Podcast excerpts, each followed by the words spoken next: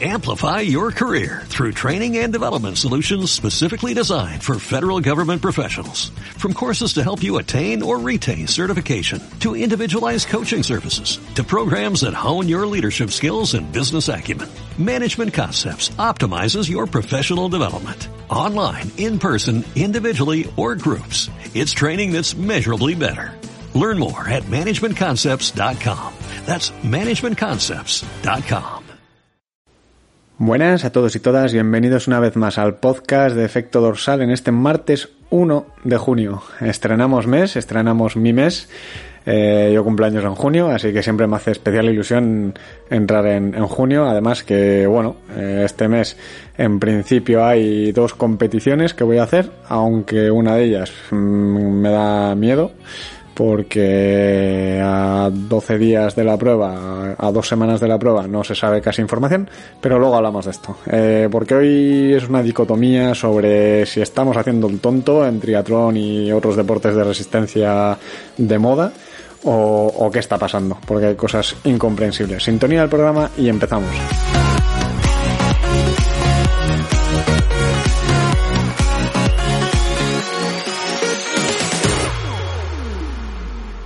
Por un lado, mm, dejo zanjado el tema y es que una de las pruebas que tenía intención de hacer este junio, eh, que de hecho era el día 11, no, 13, perdón, de junio, el día después de mi cumpleaños, me lo autorregalé como regalo de cumple y a día de hoy todavía no se sabe nada sobre el campeonato de España, creo que es, de duatlón, o sea, de triatlón sprint, que se hace en Portugalete es una cosa bastante curiosa porque mmm, supuestamente es élite y ahora de repente aparece que solo hay 100 plazas y estamos 400 y pico inscritos. Entonces me imagino que nos echarán a todos los que no seamos élite o todos los que estén por encima de las 100 plazas de, de puestos élite. Pero bueno, eh, independientemente de esto. Dicho esto, la, la, reflexión de hoy va por otro lado. Eh, es un programa que no tenía intención de hacer, es un programa que no tenía visto, pensado, pero el domingo, eh, en el trading 146, eh, 140.6 trading, bueno, como sea, el, el Ironman de Girona, vamos. Eh, pues resulta que, bueno, ah, yo tenía un deportista que competía ahí y pues eh, lamentablemente eh, tuvo que abandonar al final que en principio estaba, estaba preparado para hacerlo. Sí que es verdad que tuvo unos días previos un poco malos en cuanto a estómago y demás, pero estaba preparado como para hacer la prueba. ¿Qué pasa?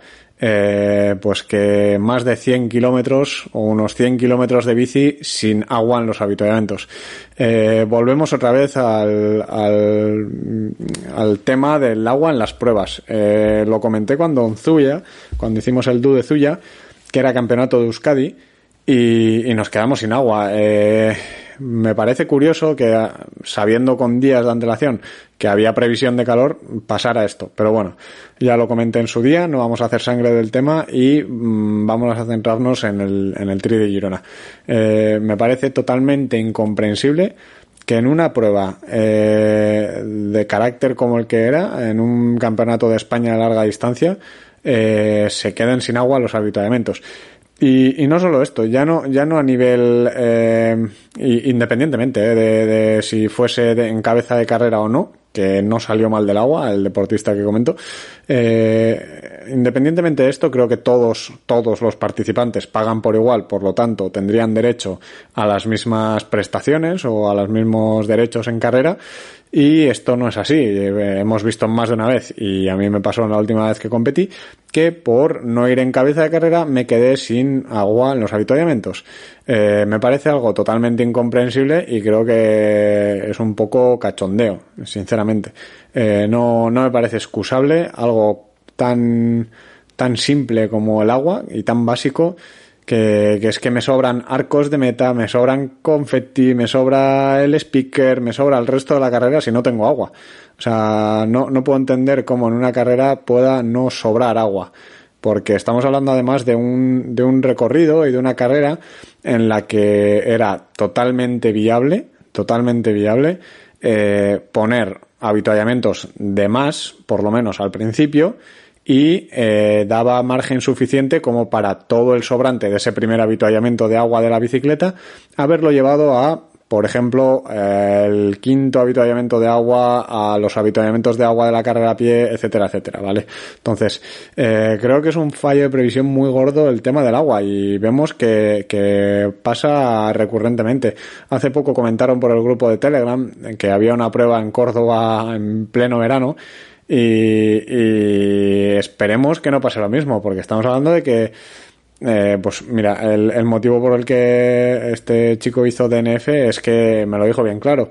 Eh, dice, yo no he venido aquí a jugarme la salud. Y si me la juego, que sea mi decisión, no que otros se la jueguen por mí, ¿no? Y tiene toda la razón. Al final estamos hablando de algo que se le quita importancia, de que parece que no es tan grave, pero estamos hablando de la salud de, de deportistas. O sea, estamos eh, hablando de un tema grave, ¿no? Estamos hablando de una, de una prueba que ya de por sí es una, una burrada para el cuerpo y lo vamos a decir así, un Ironman es una auténtica paliza para el cuerpo, es un estrés brutal para el cuerpo, que encima tener que hacerlo en unas condiciones ya poco saludables. Ya no hablo de disfrute, no disfrute, ¿vale? Hablo de, de salubridad, de, de que puedas tener graves consecuencias a cuenta de deshidrataciones y demás. Entonces, tener que hacerte 100 kilómetros de bici con tu propio agua y, y ir mm, habituallamiento tras habituallamiento sin tener agua por el camino me parece de, demencial, o sea, inexcusable, como digo. Eh, por otro lado, hace poco también comentaban en el Telegram que yo decía, no, desde mi punto de vista a mí no me ha pasado, pero sí que hay gente que comentaba que en más de una carrera uh, ha pasado miedo en cuanto a la seguridad vial, por así decirlo. Cruces mal señalizados, eh, pues eh, gente que se te metía con el coche en el recorrido, que al final hay cosas que son un poco entre comillas inevitable y es por, por algún que otro descerebrado al volante, pero, pero cosas de, pues eso, ¿no? Igual curvas peligrosas sin señalizar, eh, hemos visto accidentes en, en carreras graves por, por salirse al recorrido, ¿no? Y no señalizar alguna curva, algún trazado, eh, carreteras bacheadas, etcétera, etcétera, ¿no? Eh, y lo comentábamos un poco por encima de, si estamos, eh, vamos a decir, haciendo el tonto o, si somos los últimos monos en todo este tema, porque parece que, que así es, ¿no? Que pagamos, somos capaces de pagar, eh, pues vamos a irnos a lo más alto, a 600 euros casi por una carrera en la que ponen en riesgo, no voy a decir ponemos, ponen en riesgo nuestra salud, tanto, pues como decía, por temas de seguridad vial, tanto físicos, ¿no? Eh, temas de, de, nutrición, de hidratación, que, que, no pueden, que no pueden permitirse, que como consumidores, digamos, eh, deberíamos tener nuestro derecho y nuestras herramientas para poder reclamarlas y ser recompensados. Estamos hablando que es lo mismo cuando, pues por ejemplo, vamos a la OCU a, a denunciar que Vodafone o que cierta compañía energética eh, nos ha pasado 40 euros de más en la factura del agua, ¿no? O de, o del teléfono o de la luz o de lo que sea. Eh, creo que deberíamos tener la misma capacidad y la misma iniciativa de hacer este tipo de reclamaciones en cuanto a en cuanto a consumidores de carreras o de otro tipo de servicios se refiere, ¿no? Estamos hablando de que, como digo, estamos hablando de, de un tema de salud, ¿no? Y, y es un, es un tema grave. Yo creo que más grave incluso algo económico, monetario, como puede ser pues una reclamación que hacemos en una tienda o en un restaurante o cosas de estas, ¿no? O incluso en un restaurante, si es por comida en mal estado, a nadie le resultaría escandaloso reclamar y poner una denuncia ante la oficina del consumidor para decir que, oye, que eso no puede ser y que necesitas o que quieres una compensación, ¿no? Tanto económica como de cualquier otro tipo. Y creo que esto eh, no estamos acostumbrados a hacerlo en el tema deportivo y gracias a esto, pues eh, vemos que empresas y que organizaciones y que etcétera, etcétera, se aprovechan de, del boom de, deportes. Ya no hablo tanto de, triatlón como por ejemplo trail, ¿no? La, carrera que mencionábamos de los 21 tipos estos que murieron hace poco en una carrera en China. Uh, me parece un poco eh, alarmante que en una carrera puedan morirse en torno al 15% creo que eran de los participantes, ¿no? Es, es como decía, un poco del capítulo que hice, ¿no? En tema de seguridad propia, ya con uno mismo, como consumidores de un servicio, de una carrera, creo que deberíamos exigir un poquito más y ser un poco más serios con el, con el tema, ¿no? Como decía, yo no me lo planteaba, ¿eh? hace, hace cosa de un mes cuando hice el, tri de Zuya, eh, no le di tanta importancia, pero a día de hoy, después de la reflexión que me hizo el chico que, que os comentaba, eh, me ha cambiado bastante la perspectiva y creo que a partir de ahora estoy dispuesto a pelear este tipo de cosas, ¿no? Eh, ya no tanto por mí, que también, sino porque cambie un poco esa conciencia y, que mm, empecemos a, exigir lo que, lo que, lo que se nos ofrece, ni más ni menos. Eh, yo recuerdo en la primera maratón que hice, en la nocturna, que acabé reventado, y bueno, había masajes post-meta y tal, y yo nunca, nunca me había dado, y solo lo he hecho esa ocasión y otra, que hice un triatlón en Galicia y tuve que meterme seis horas de coche de vuelta, ¿no? Pero nunca tiro de masaje post, post carrera. Y aquí, pues bueno, acabé muy reventado, acabé fatal de la carrera y quise darme un masaje. Y, y llegué a las carpas y ya me dijeron que, que ya no iban a dar más, que el anterior, el que había llegado delante mío, que, que, era la última persona y que bueno, que, que, ya no iban a dar más porque los chicos de los masajes se habían equivocado y habían empezado a dar masajes a los de la media maratón que no tenían incluido, etcétera. Y yo le cogí al responsable de los masajistas y le dije, lo siento, pero yo voy a, voy a tener un masaje. Digo, yo he firmado un contrato en el que yo me responsabilizo de muchas cosas, tengo que llevar un dorsal, he pagado un dinero, etcétera, etcétera, y vosotros como organización habéis eh, ofrecido y tenéis que cumplir con vuestra, con vuestra oferta, ni más ni menos, y si no vas a tener un problema. Y al final me dieron el, el masaje y bueno, independientemente yo les di pues algo de dinero que llevaba encima a los chavales que estaban ahí, que eran unos chavalillos que estaban dando masajes y los pobres tenían las manos reventadas, pero, pero ahí fui consciente, ¿no? De que, de que, hostia, de que aquí es un contrato por las dos partes. Y tú me has ofertado algo que ahora no me puedes decir, mira, no te lo doy, o no te doy agua. Eh, creo que, creo que el mensaje lo estáis, lo estáis entendiendo.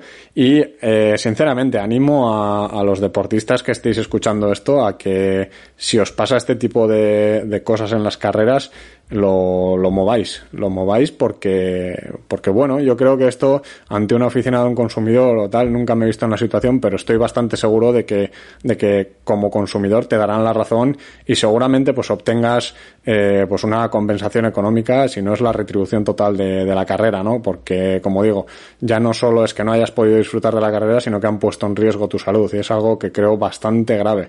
Eh, podríamos hablar de de todo el boom de, de, la burbuja de material, de los rodillos, de las cabras tope de gama, etcétera, etcétera, pero lo vamos a dejar para, para otro, para otro capítulo, para otro episodio, por no alargarme y por hablar un poquito más de la priorización, digamos, en, en las inversiones que podamos hacer como, como deportistas, ¿no? Esto ya más a nivel autocrítica. Hoy pues era un poquito más desahogo, un poco más crear conciencia, ¿no? A, o conciencia, no, no sé muy bien. y, y, que, y animar a eso, ¿no? A, a, que como consumidores y como deportistas creo que deberíamos ir un pasito más allá y no tolerar este tipo, este tipo de, situaciones, ¿no? Eh, obviamente, eh, lo digo desde la indignación, lo digo con el calentón y, y bueno, eh, espero que, que, se me comprenda el mensaje que, que intento decir. No es, no es, en vano que, que, despida siempre los capítulos con esa frase que, que, conocéis, ¿no? Y que una vez más os repito para que la tengáis en mente. Nos vemos, el, nos oímos el viernes y como siempre, salud y kilómetros.